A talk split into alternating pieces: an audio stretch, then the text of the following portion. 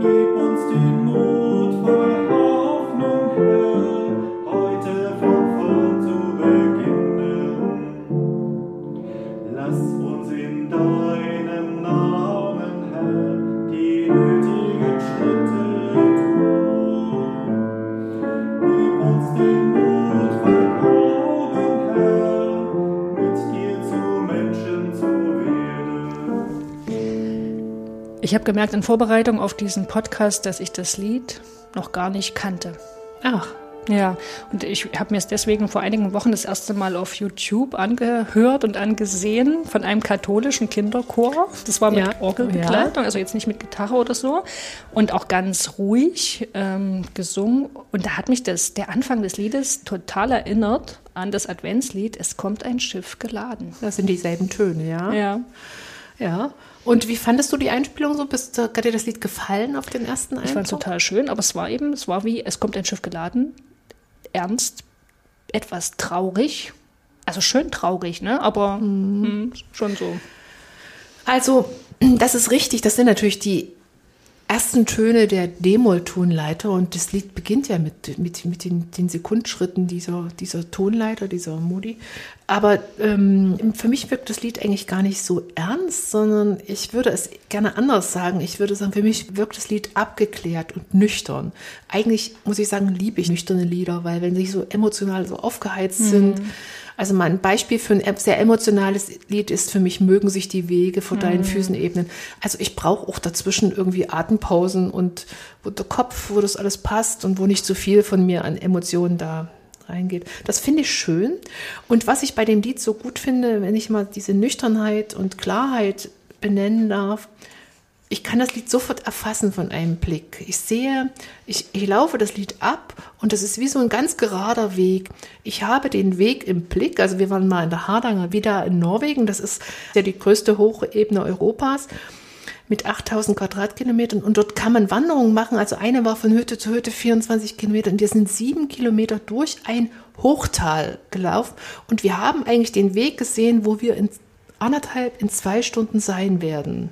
Und so ist das Lied für mich. Ich muss auch sagen, im August, da ist es in Norwegen teilweise bis um elf abends hell. Also wir hatten auch alle Zeit der Welt. Wir wussten, die Hütte kommt irgendwann. Mhm. 24 Kilometer. Aber diese, diese Wund, also das war auch nochmal so eine Erfahrung, dass es gut ist, manchmal den Weg schon, das Ziel schon ganz weit im Blick zu haben und dazwischen nicht abgelenkt zu sein, weil ich müsste dort oder da eine Landkarte rausholen, einen Wegpfad. So ist das Lied für mich. Also nüchtern und geradlinig. Das ja. ist so ein Stimmungsbild. Okay. Hm. Ich meine, das Bild wird jetzt ein bisschen gesprengt durch die Kürze der Strophen, finde ich, aber dass man ja. weiß, wo es hingeht. Die sind ne? keine 24 Kilometer, die Strophen, richtig. Das, das verstehe ich schon, dass das das mhm. Schöne an dem Lied ist. Mhm. Okay. Wollen wir mal auf den Texter und gleichzeitig Komponisten schauen? Ja, Kurt, alles in einem. Ja, Kurt, Kurt Rommel. Rommel.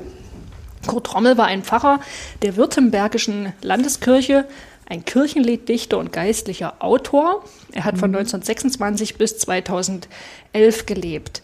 Und ich habe gelesen, dass es in seinem äh, Leben ein, ein wichtiges Ereignis gab oder eine besonders wichtige Zeit. Er war nämlich als ganz junger Mann von 1945 bis 1947 in Kriegsgefangenschaft in Montpellier-Hérault in Südfrankreich. Mhm. Und dort hat er wohl evangelische Theologie zu studieren begonnen. Ich kenne jetzt tatsächlich die, die Umstände nicht. Ich habe das nur In so der gelesen. Gefangenschaft. Ja, also so stand Vielleicht es. im Selbststudium irgendwie. Ich weiß es nicht. Mhm. Naja, er ist dann ordiniert worden und war Gemeindepfarrer am Bodensee und später Stadtjugendpfarrer in Stuttgart-Bad Cannstatt. Und da hat er mit etwas angefangen, für das er auch irgendwie berühmt ist, nämlich mit sogenannten Kinogottesdiensten. Mhm. Also er hat sich bewusst entschlossen, Gottesdienste nicht in der Kirche zu feiern, sondern dafür in ein Kino zu An gehen. ungewöhnlichen Ort. Genau. Und auch gab natürlich keine Orgel dort, sondern die musikalische Begleitung hat dann eben eine Band mhm. übernommen. Mhm. Er war dann in den 70ern auch theologischer Redakteur beim Evangelischen Gemeindeblatt für Württemberg und später sogar der Chefredakteur. Mhm. Ja, und zuletzt hat er in Weil der Stadt gelebt. Er hat also über 100 Bücher verfasst, mitgeschrieben, 800 christliche Lieder überliefert und weiß gar nicht, ob das stimmt, ja, 1000 Kanons. Das ist, also es sind mehrere seiner Lieder im evangelischen und im katholischen Gesangbuch, also im Gotteslob zu finden. Und auch in den Gesangbüchern von Holland, in Finnland, Norwegen und in der Schweiz. Also, ich will mal ein paar Beispiele nennen, was mir gleich einfällt. Gib uns Frieden jeden Tag. Das ist ein wunderschönes Lied. Ja. Bevor die Sonne singt. Das finde ich auch super. Das habe ich ganz oft als modernes Abendlied gesungen. Ja, oder du hast uns ja gerufen. Das ist ja nun schon ein Klassiker. Das ist ja gar kein modernes Lied mehr, aber das ist auch genauso geradlinig ja, wie genau. vorhin meine Einleitung. Ein Kind ist angekommen.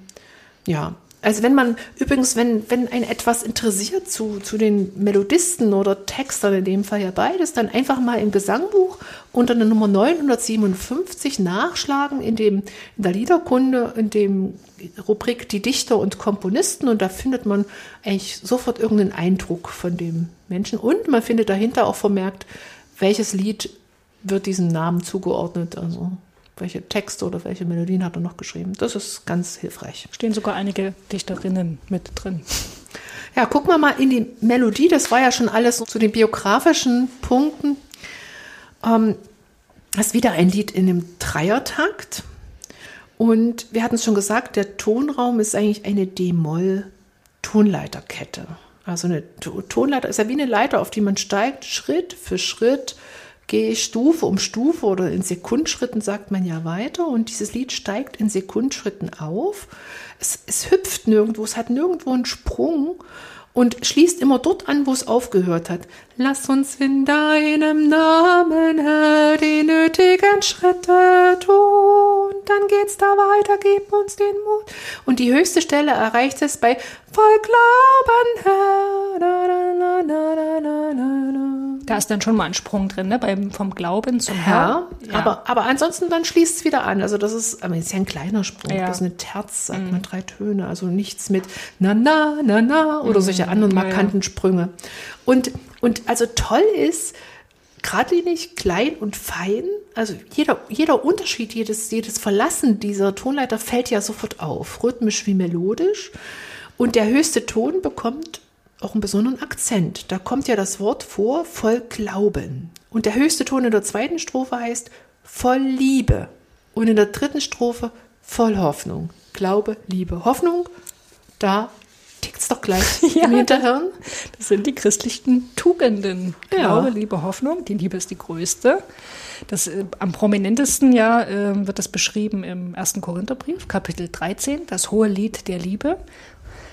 Aber es gibt auch noch andere Stellen bei den paulinischen Briefen, wo das erwähnt wird. Also ich sage mal, was so das Älteste ist, ne, was wir haben, das ist der, der erste Thessalonischer Brief, der erste christliche Brief, der uns überhaupt überliefert ist. Und da kommt Paulus auch schon auf diese christlichen Tugenden zu sprechen. Ich lese die Stelle mal vor. Er schreibt da gleich zu Beginn, wir danken Gott alle Zeit für euch alle, nämlich die Thessalonicher, und gedenken euer in unseren Gebeten und denken ohne Unterlass vor Gott, unserem Vater, an euer Werk im Glauben, an eure Arbeit in der Liebe und an eure Geduld in der Hoffnung auf unseren Herrn Jesus Christus. Mhm. Das ist mir eigentlich jetzt erst aufgefallen bei näherer Beschäftigung mit dem Lied, dass das so schöne Querverweise hat. Also diese, diese, diese, dieser Zusammenhang Liebe, Glaube, Liebe, Hoffnung. Das, das ist toll, wenn man sowas entdeckt. Das bleibt, glaube ich, auch jetzt hängen. Immer wenn ich das Lied singen werde, werde ich daran denken. 1. Korinther 13. Es gibt aber auch Stolpersteine und die sind, ich sag mal, auch so ganz klein in den Weg gelegt. Das ist für mich der Rhythmus.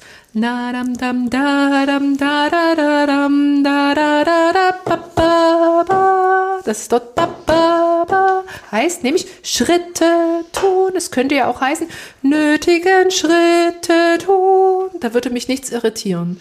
Das finde ich, das ich richtig gut. Und wenn ich mir jetzt, wenn ich mir jetzt diese kleinen Irritationen mal dem Text zuordne, dann heißt es in der ersten Strophe Schritte und Handeln, in der zweiten Strophe Schritte leben, in der dritten Strophe Schritte beginnen und der vierte zu Schritten werden. Hm. Das, das finde ich auch schön. Also das sind kleine Entdeckungen, kleine Dinge mit großer Wirkung und ja, schön. Vielleicht gehen wir noch mal ein bisschen intensiver in den Text rein als so mein melodisch verknüpfter Blick. Hast du Akzente, wo du sagst, das muss ich jetzt unbedingt noch loswerden zum Jede Text? Jede Menge. Jede Menge, dann leg los. Also ich finde es erstmal interessant, du hast ja gesagt, die Melodieführung ist schon so klar, ne? Man weiß, wo es hingeht und der Text ist im Grunde ja auch sehr durchsichtig und klar. Also jede Strophe hat zwei Teile und der erste Teil jeder Strophe ist immer gleich. Lass uns in deinem Namen, hm. Herr, die nötigen Schritte tun. Und der zweite Teil variiert dann so ein bisschen, ne?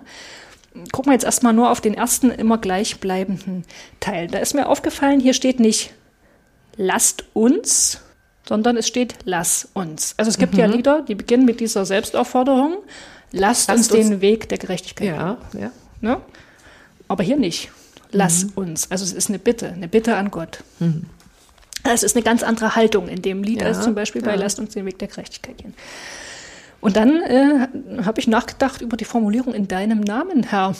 Und das ist wie so oft, man kann sich auch mal fragen, was ist denn damit eigentlich gemeint? Hm. Ja, das kann man auch bei sowas fragen wie Gnade, Rechtfertigung, Sündenvergebung mhm. und auch hier mhm. in deinem Namen, Herr, was bedeutet das? Mhm.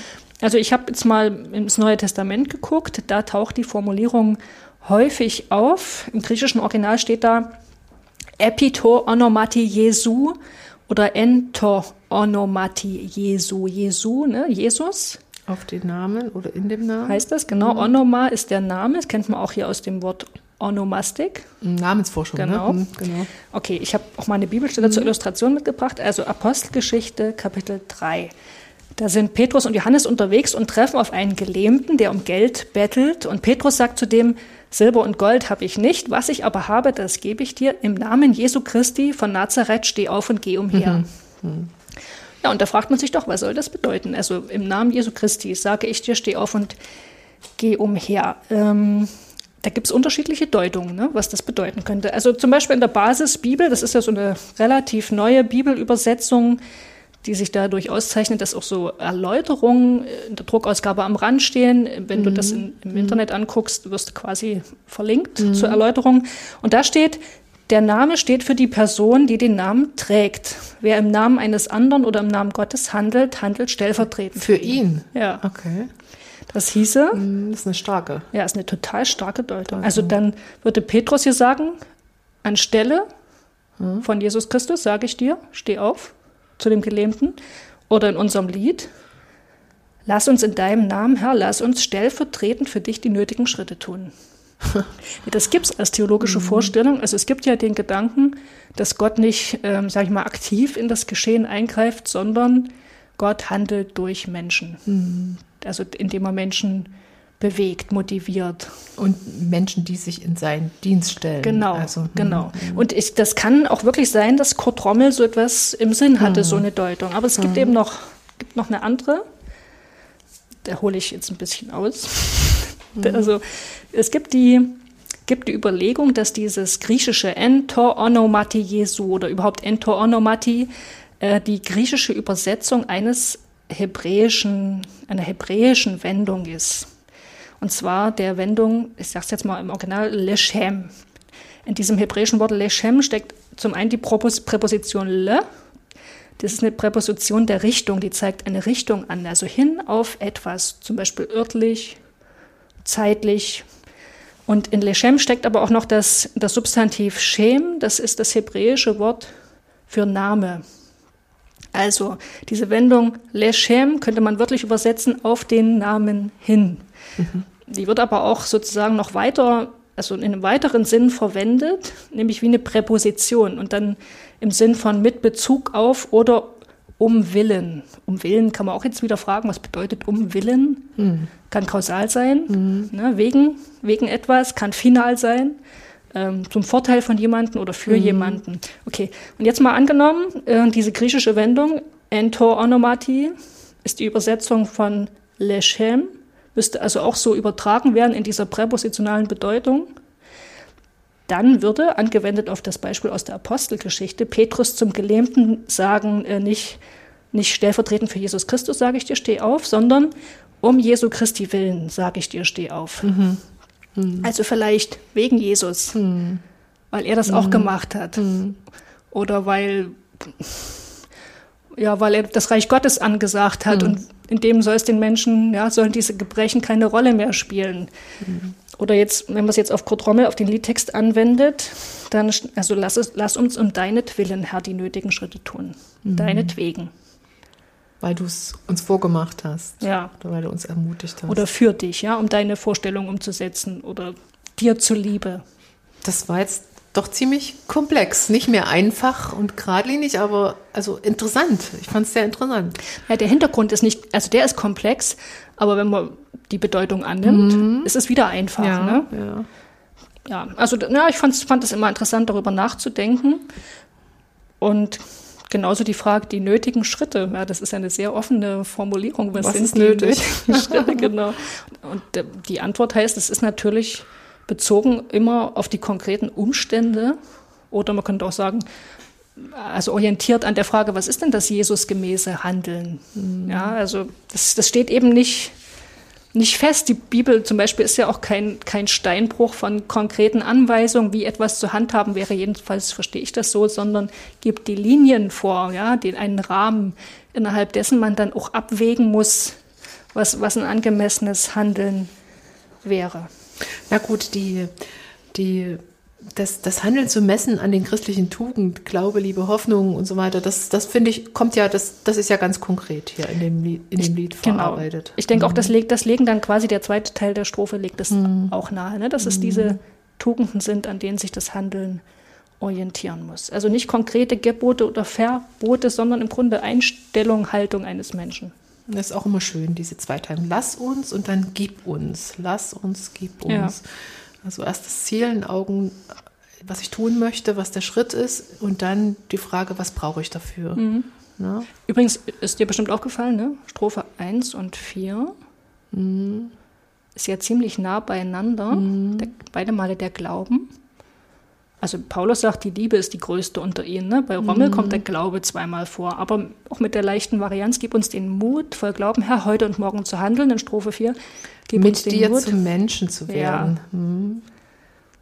Das ist auch eine interessante Durch Glauben zum Menschen ne? werden.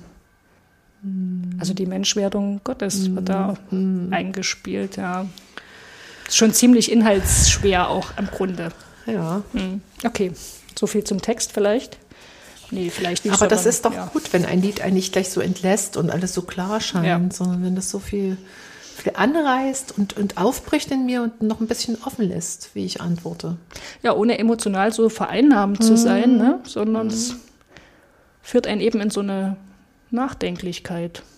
Ja, weiter. Mhm. Hardanger wieder. Genau. Gut. Gucken wir mal, wie das zum Proprium des Sonntags passt, für den es ja vorgeschlagen ist, für den achten Sonntag nach Trinitatis. Das Proprium jedes Sonntags wird ja eigentlich also nicht eigentlich, das wird ja vom Evangelium ausgedacht. Ne? Mhm. Also mhm. da gehören zwar viele Texte dazu, aber zentral ist immer das Evangelium. Mhm. Und deswegen soll jetzt mal hier das Evangelium am Anfang stehen. Mhm. Wir haben es mal eingespielt in einer besonderen Variante. Nämlich, so könnte man es auch im Gottesdienst machen. Es wird vorgelesen und darunter erklingt aber schon die Melodie des Wochenliedes. Dezent. Dezent, selbstverständlich. Genau. Das machen wir mal vor. Das Evangelium für den achten Sonntag nach Trinitatis steht bei Matthäus im fünften Kapitel.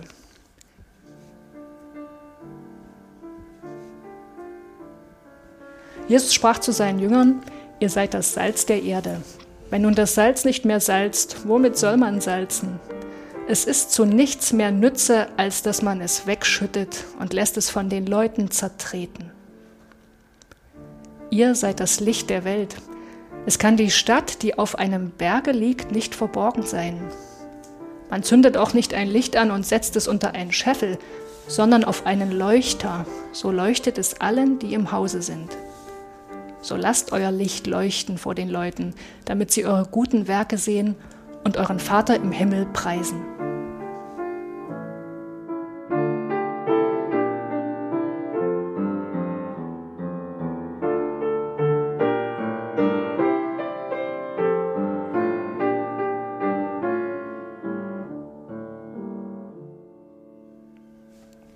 Diesem Evangelium sind die zentralen Motive des Sonntags versammelt, die auch in den anderen Texten eine Rolle spielen, nämlich vor allen Dingen erstmal Bilder, das Bild vom Licht und vom Martina Berg. Ja, passt doch, wunderbar.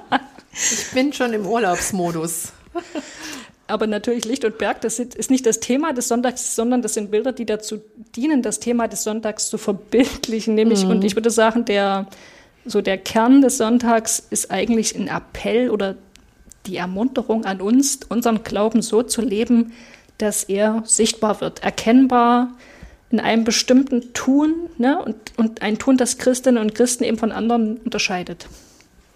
Ja, jetzt könnte man vom Evangelium aus nochmal die anderen Texte des Sonntags betrachten und dann würde man die Motive Licht und Berg wiederfinden, aber auch da verknüpft mit dem Inhalt, seid erkennbar als Christus, Anhängerinnen und Anhänger.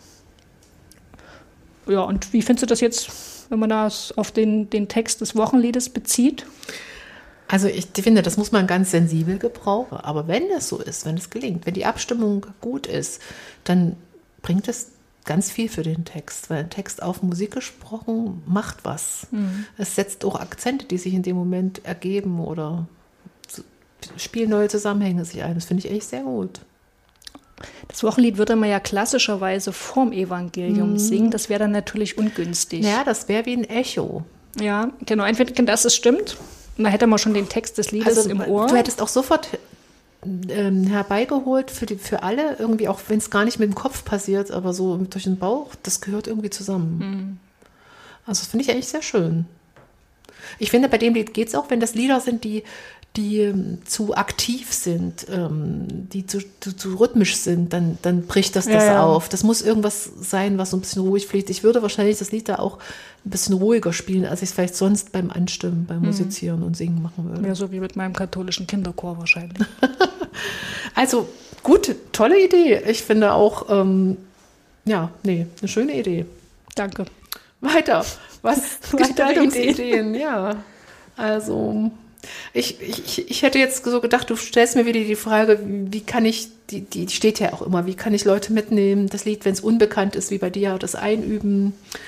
Ähm, ich hätte jetzt gesagt, ähm, einfach vorsingen, nachsingen. Also eine Strophe, das Lied hat genug Zeit. Ich, ich, lasse einmal die erste Strophe erklingen als Vorsänger, dann singt die Gemeinde die nach, dann kommt die zweite, die dritte. So habe ich immer Zeit zu hören. Das ist ein bisschen ein ähnlicher Effekt wie bei dem Evangelium. Ich habe Zeit, es erst zu hören, bevor ich es mache. Mhm. Und nochmal zu durchdenken und ähm, also du würdest Jemand singt immer eine Strophe vor, komplett, und dann singt die Gemeinde die genau. Strophe komplett nach. Genau. Mhm.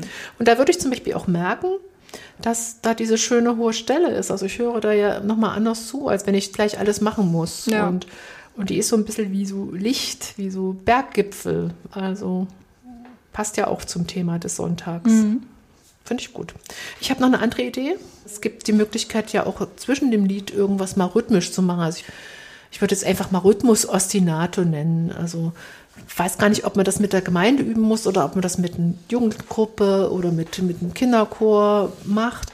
Und zwar mein Rhythmus, das ist der Rhythmus, das ist der Rhythmus, das ist der Rhythmus, Schluss. Das ist der Rhythmus, das ist der Rhythmus, das ist der Rhythmus, blub. Wenn ich das jetzt nur in Gedanken spreche, bleibe ich bei meinem Rhythmus und könnte das als kleine Ostinato-Gruppe machen, vielleicht zweimal hintereinander. Und dann fange ich das Lied an zu singen. Machst du mit? Und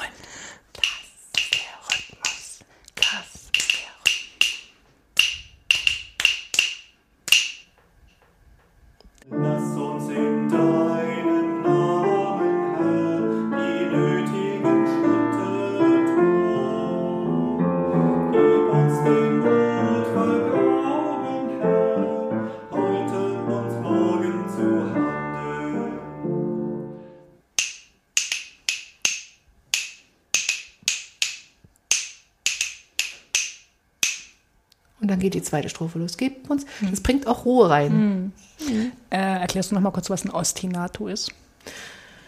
Ein Ostinato ist eine kleine Rhythmuseinheit, jetzt in meinem Fall, die immer wieder kommt, die immer gleich bleibt. Das ist dieses kleine, diese kleine Idee. Das ist der Rhythmus, die bleibt immer gleich.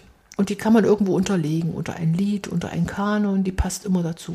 Also das ist ein, ein gleichbleibendes Element. Mhm. Muss, muss nicht unbedingt was mit Rhythmus sein, könnte auch eine nee, Melodie könnte auch eine Melodie okay. sein, können auch Ton, Töne sein, genau.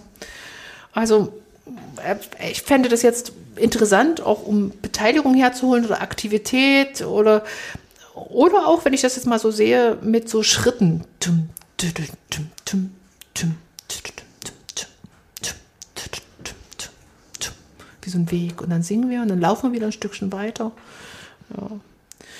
Es gibt auch noch eine zweite Idee, die habe ich selber noch nicht probiert, aber ich finde sie sehr interessant von Christa Kirschbaum, eignet sich aber sicher nur in der Gruppe, die das, in dem das Lied schon zu Hause ist, also vielleicht bei einem Gesprächskreis oder bei einer Rüstzeit, wenn das Themenlied ist, dass man das dann oft, oft singt und vielleicht mal auch als Prozession durchschreitet, ne? so auf die halben Takt.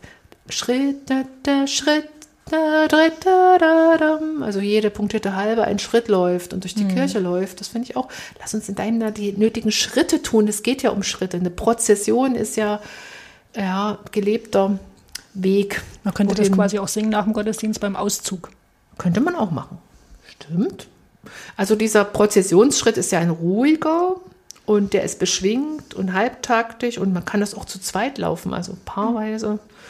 Ach, es gibt, glaube ich, viele Möglichkeiten, wenn man möchte, dass das Lied in so einen Kontext da gehoben wird. Und ich will noch mal darauf hinweisen, ein sehr schöner Satz findet sich oder überhaupt schöne Sätze zu diesen neuen Wochenliedern aus dem EGE-Heft finden sich in der Ausgabe des Chorverbandes der evangelischen Chöre in Deutschland.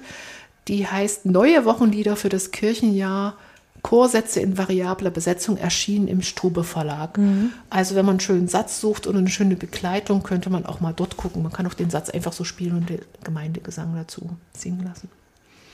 Ja, viele Entdeckungen, Spaß gemacht und jetzt laufen wir im Polonaise-Schritt zum nächsten Lied okay. und gucken, ob wir da auch so viele Entdeckungen machen. Und ich bin jetzt noch immer in Gedanken bei meiner schönen Hochebene in Norwegen. Auf Wiederhören.